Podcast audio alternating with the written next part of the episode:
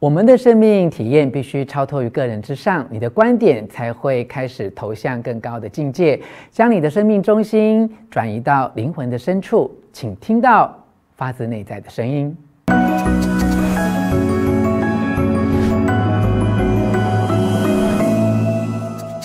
我是若权，欢迎来到幸福书房。邀请还没有订阅的书友按下订阅的按钮或小铃铛，免费订阅我的频道。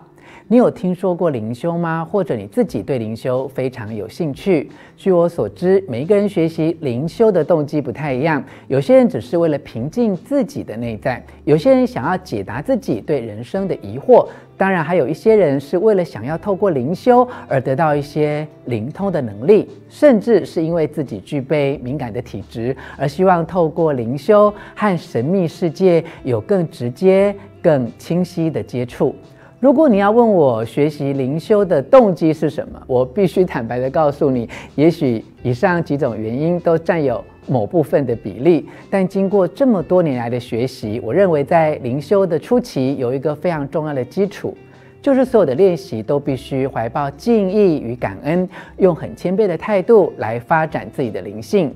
在我所遭遇的经验和认识的朋友当中，学习灵修的路上最容易犯的错误就是。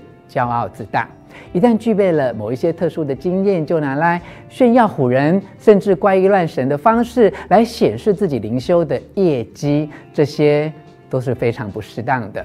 在这里要分享给你的这本书，出版至今已经有百年的历史，里面教导的观念不但一点都不过时，而且是很多灵性学习的先驱，可以说是经典中的经典。书名很长哦，叫做《密修学徒的高等灵性修炼法门》。书中特别提到，在灵修初期，内在的平静是最重要的。我打算先分享给你有关内在平静的三个方法，接着还要分享书中有关于高等灵修的七个法门。所以这支影片将会有十个重点，但它并不困难也不复杂，只是需要你轻轻松松花十分钟看完我为你录制的影片，就可以开始。诚心诚意地去实践它。首先来看看，在灵修初期，你必须要让内在平静的三个方法：一、每天有一段时间自我抽离；二、要唤醒你内在的高等灵性；三、通往超越感官知识的道路。接下来，让我们一起来看看第一个实践的方法：一、每天有一段时间自我抽离。作为灵性的学徒，必须要每天空出一小段时间，专注于与日常生活不同层面的事物上。在这一小段时间当中，你可以将你的心力从每天汲汲营营的一切里抽离出来。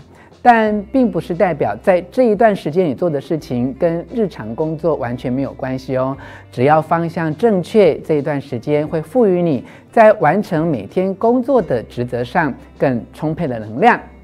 如果你跟我一样，每天非常忙碌的话，其实每天只要五分钟就已经足够哦。而最重要的秘诀是，你要怎样去运用这五分钟，才是最关键的所在。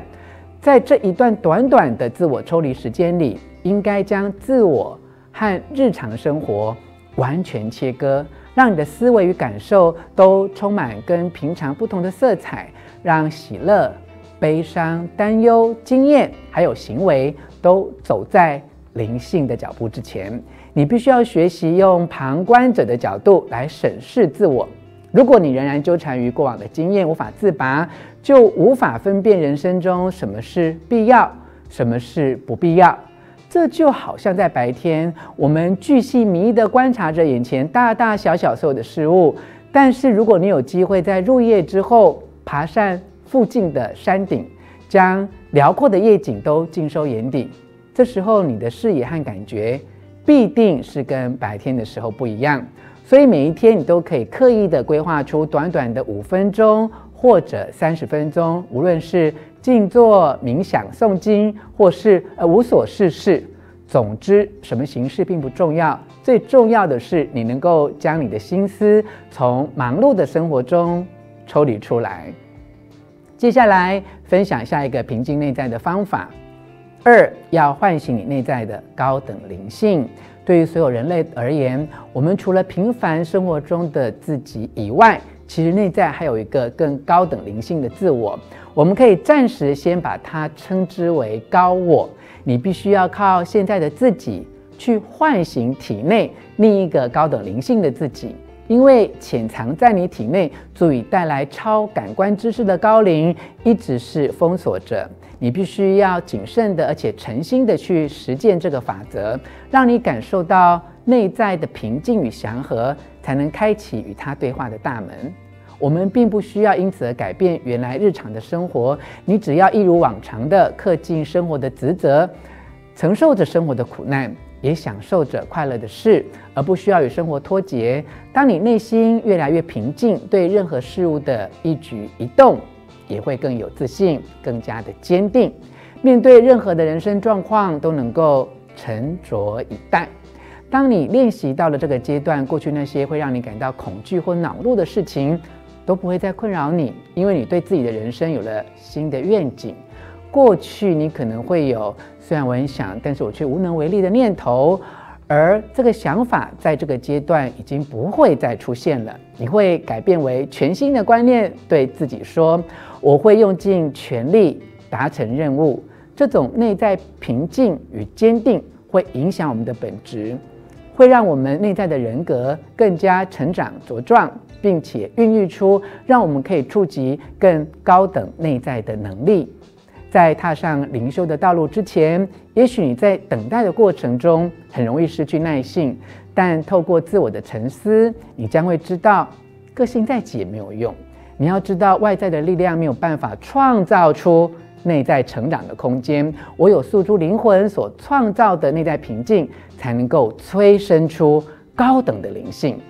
以日常的情绪来说，只要别人会让你愤怒，你就还没有做自己的主人，或者更精确的说，你还没有找到内在的主宰。这些努力的重点都不是你所花的时间，而是你有没有抱持着诚恳谦虚的心态来追寻。有很多对灵修有兴趣的人，苦修了很多年，都没有获得显著的进展。但因为他们从未绝望，而且坚持不懈，终有一天可以超越自我。当然，在许多人的人生处境当中，需要越强大的力量才能够创造内在平静的时刻。但往往所需要的努力越大，所获得的成就也就越有意义。接下来，我们来看看下一个重点。通往超越感官知识的道路。当我们以陌生人的角度来看待自己的时候，就能够更进一步的解释所有的经验和行为。但我们还必须要更进一步的提升视野，放眼所有的人类，不能仅止于自身的特定处境。换句话说，我们的生命体验将必须超脱于个人之上，你的观点才会开始投向更高的境界。也因此，你的生命中心会转移到灵魂的深处，更能够在沉静的时刻，倾听到发自内在的声音，并从灵性上与灵魂世界建立正确的联系。当我们进入极静的所在，就可以了解，思维不只是影像构成的画面，更是一种隐藏的存在。过去你只能透过耳朵听见话语，如今连文字都可以在你的灵魂中回荡。当你开始有了这样的体验，就会感受到那至高无上的恩典。你的外在世界也将充满内在光芒，有如神圣又喜乐的世界灌流你的全身。这种在思维中扩展灵魂生命，通常被称之为冥想。带领你通往超越感官的道路，所以你要让自己的念头保持清晰、敏锐又精确，倾听内在灵魂所要传达给你的讯息。透过冥想，自己可以和灵魂合而为一。这段影片的最后，让我分享给你高等灵修的七大守则。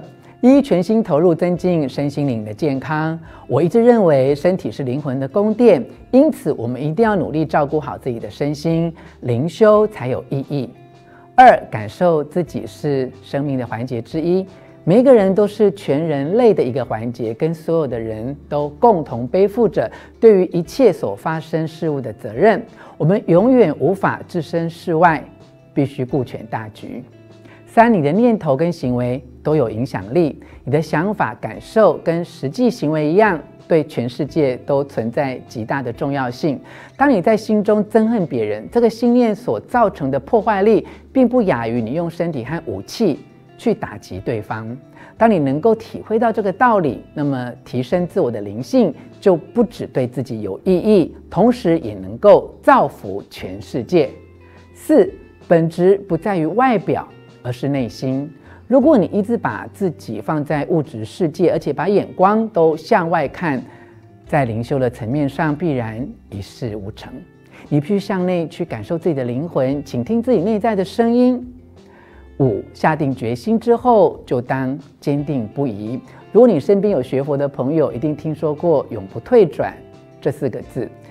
在灵修的路上，要让你能够坚定不移，最重要的就是目标。而且，只要你所有的思想与行动都出于爱，你就不会感觉到疲倦。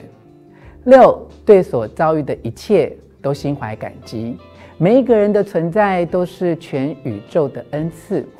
学习灵修的人一定要把这种感恩的心培养成一种习惯。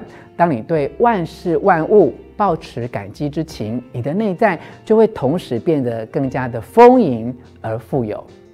七，永远谨记守则与生命真谛。不论你修炼了多久，都不要忘记学习灵修的初衷，时时刻刻谨记着以上几个守则的教诲，了解生命的真谛，维持内在的和谐与平静。以上与你分享的是我阅读世子文化出版《密修学徒的高等灵性修炼法门》这本书为你摘录的重点。